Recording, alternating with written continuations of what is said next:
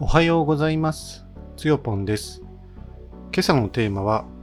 コーヒー入れ方講座終了というテーマでお話ししていきたいと思います。えーっと、背景喋るとですね、えーっと、12月2日、それから3日の2日間、土日にかけてですね、えーコーヒー入れ方講座というのをですね、えーっと、担当させていただきました。えーっと、場所はですね、あの、アドレス上野原えー邸のですね、えーっと、みそかコーヒーシェアードロースターですね。えーと、JR、えー上野原駅からですね、まあ、車で10分ぐらいの場所。えー松留っていうね、あの地域にあるですね、えーっと、築300年の古民家を改装したシェアハウス兼、えーアドレス拠点というところに、えっと、長屋門というでかい門がありまして、まあ、そこに作られてですね、えーっと、シェアドロースティング専門の、えー焙煎所、みそかコーヒーシェアドロースターですね。ここで、えっと、この間、あの、終わったですね、えっと、クラウドファンディングのクラファンリターンの一つとして、えっと、つよぽんのコーヒー講座というものが、あの、設定されましたので、まあ、それに対するですね、あの、履行を行ったということになりますね。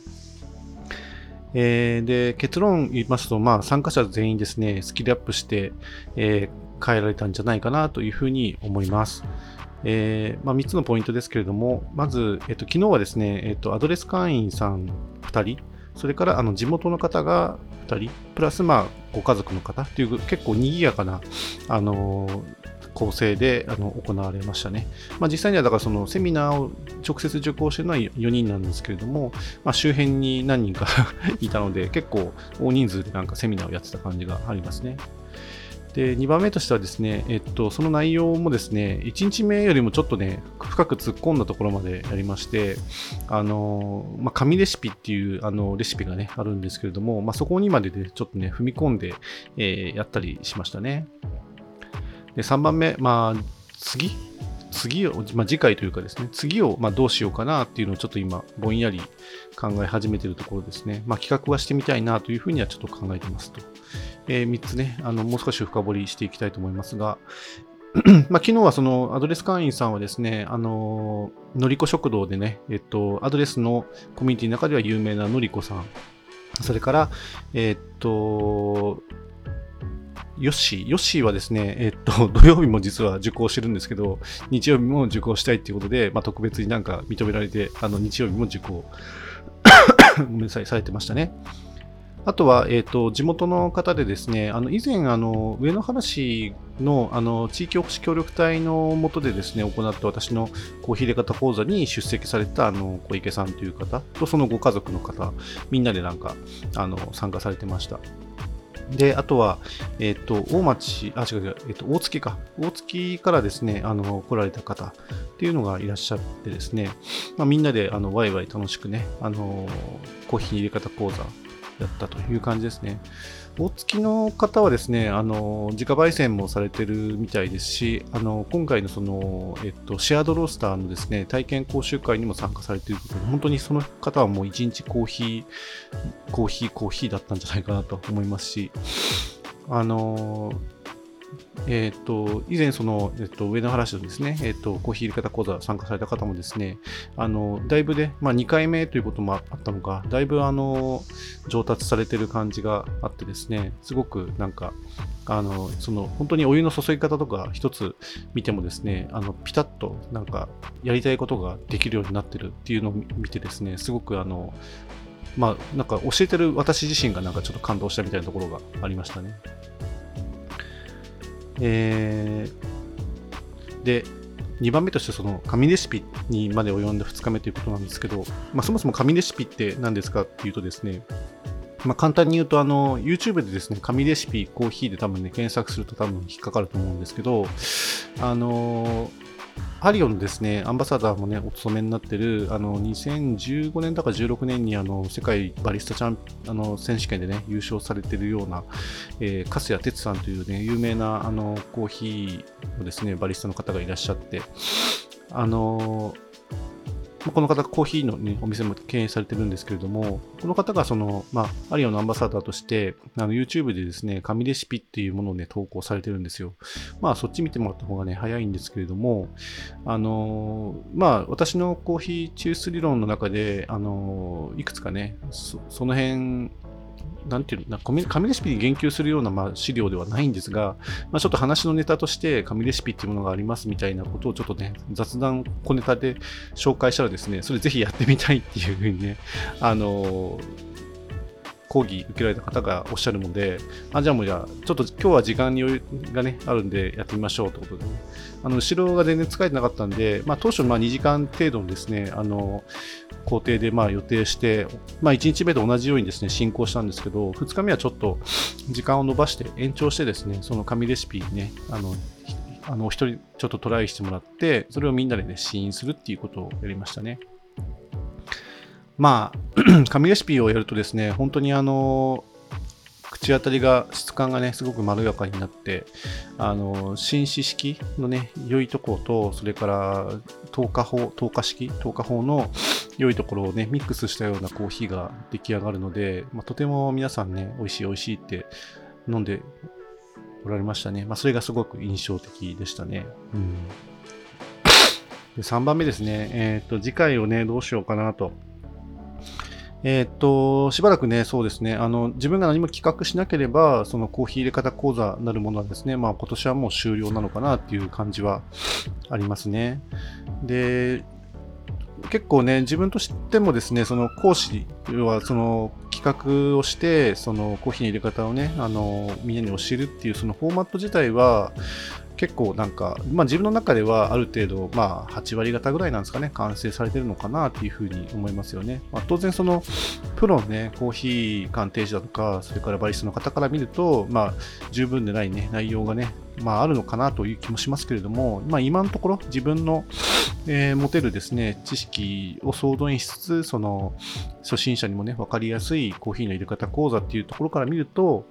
まあまあのね、出来なんじゃないかなとは思ってて、まあ、その証拠に、やっぱりその、受けられてる方がですね、すごく笑顔になってね、あの、なんていうのかな、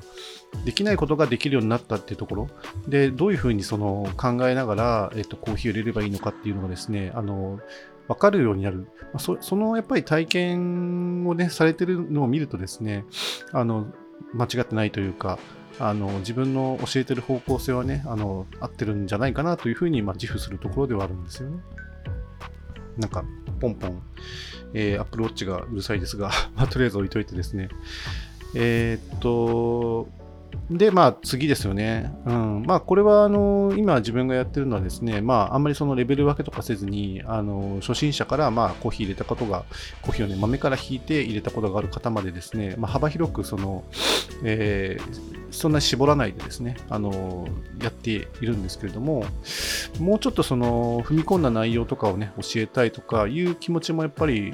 ある中で、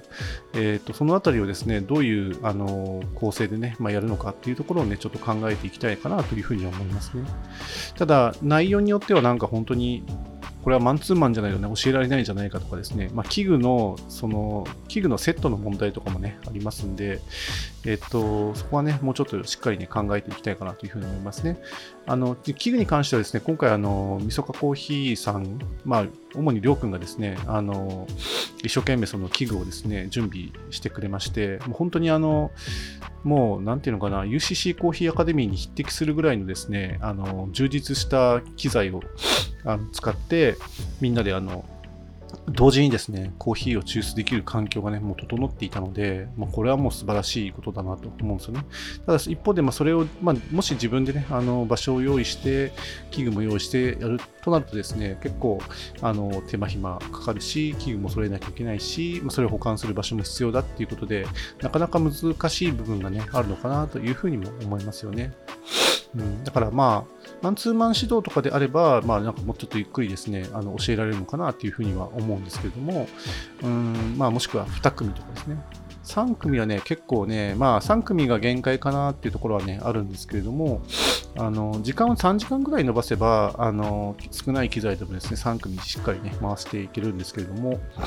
うん、今回あの、ね、3人もしくは4人が同時にあのコーヒーを、ね、抽出するっていう機材がそれ揃った状態でも、まあ、なお1人当たりまあ2人あ 2, 2回抽出するっていうのが結構限界かなと、まあ、2時間ぐらいやってですね。長丁場になっちゃうので、まあ、その辺がね、まあ、限界点なのかなというふうには思いますよね。うん、まあそんなこんなこ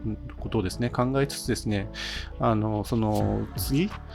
え、っと、まあ、初心者の向けの講座っていうのももちろんなんか企画がね、できればやりつつですね、あの、その次のレベルアップのための、まあ、講座、中級講座みたいなものもで、なんか考えていく必要があるのかななんて、ちょっと今ぼんやり思ってますね。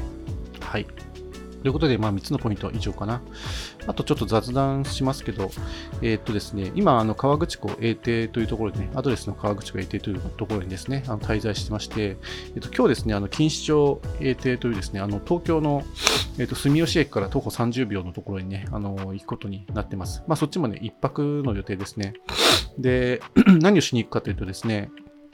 あのーえっ、とですね、イレギュラーコーヒーという、まあ、ポッドキャスト番組をですね、あのアニメ先生ゆきことゆき先生とですね、一緒にやってるんですけれども、えっ、と、そのリスナーさんの一人で、えっ、と、ロサンゼルスからですね、今、日本に滞在している、あの、ローランド君というですね、方がいらっしゃいますね。でローランド君がですね、あの、焙煎してるところを見たいというお話があって、あ、じゃあ、ちょっとなんか、あの、自分がね、シェアロースティングしてるあの姿をね、まあ、見せればいいかなみたいな感じでですね、ちょっと企画をしまして、で、まあ、いつもの、あの、まあ、ローランド君ちょっと東京に今はね、いるので、じゃあ、東京のですね、えっと、バースコーヒーロースタリー春でやるやりますかっていう感じで、あの、企画をしています。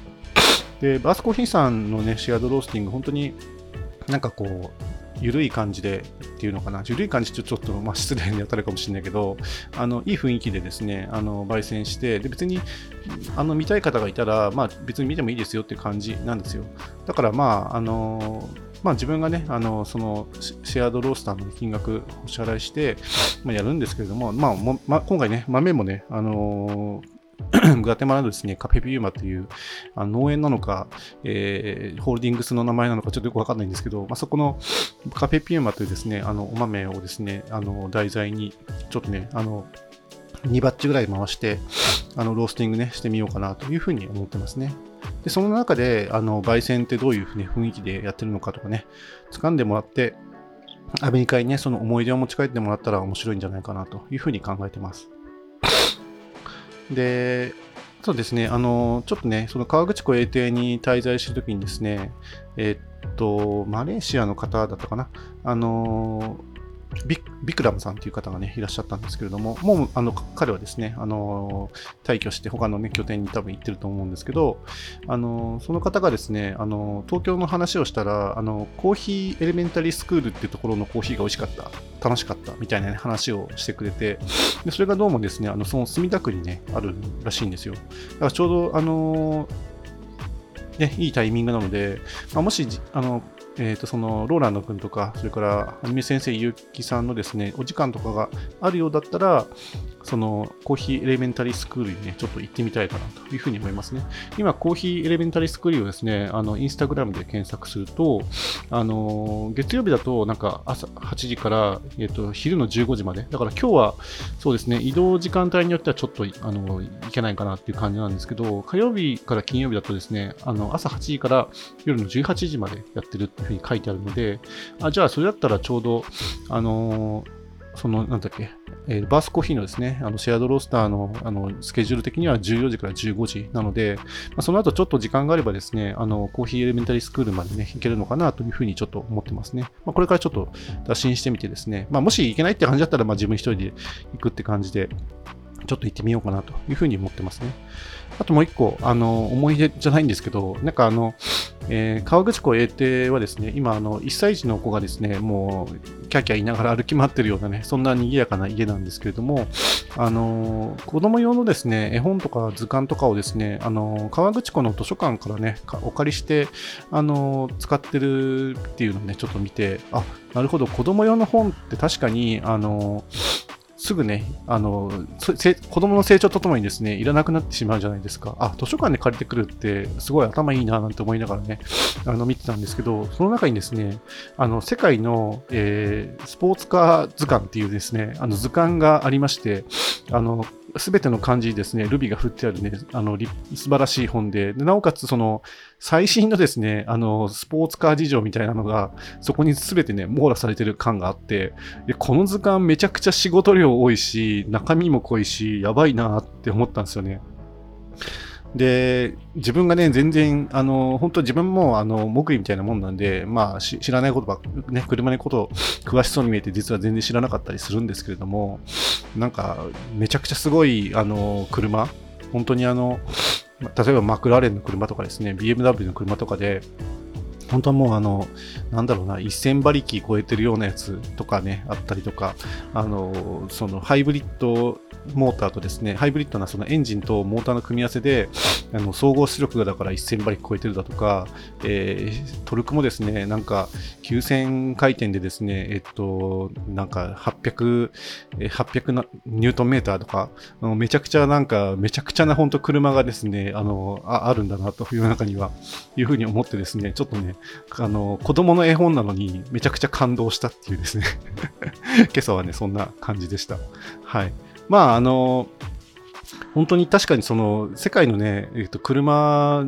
のね、あの、どんなもの、車があるのかってね、あの、スーパーカー図鑑が一番最適なんじゃないかなというふうに思いますね。漢字にもね、全部ルビー振ってあって、あの、ざっくり眺めるんだったらこれが一番ですね。もう、あの、ちゃんと、え、もうほぼほぼ絵本なんで、あの、写真とか、えっと、そのなんかデザイン図画みたいなものが載ってて、で、しょあの、主要書言もですね、まあ、大体書いてある。まあ、書いてないやね、車も、なんか非公開だと書いてなかったりとかするんですけれども、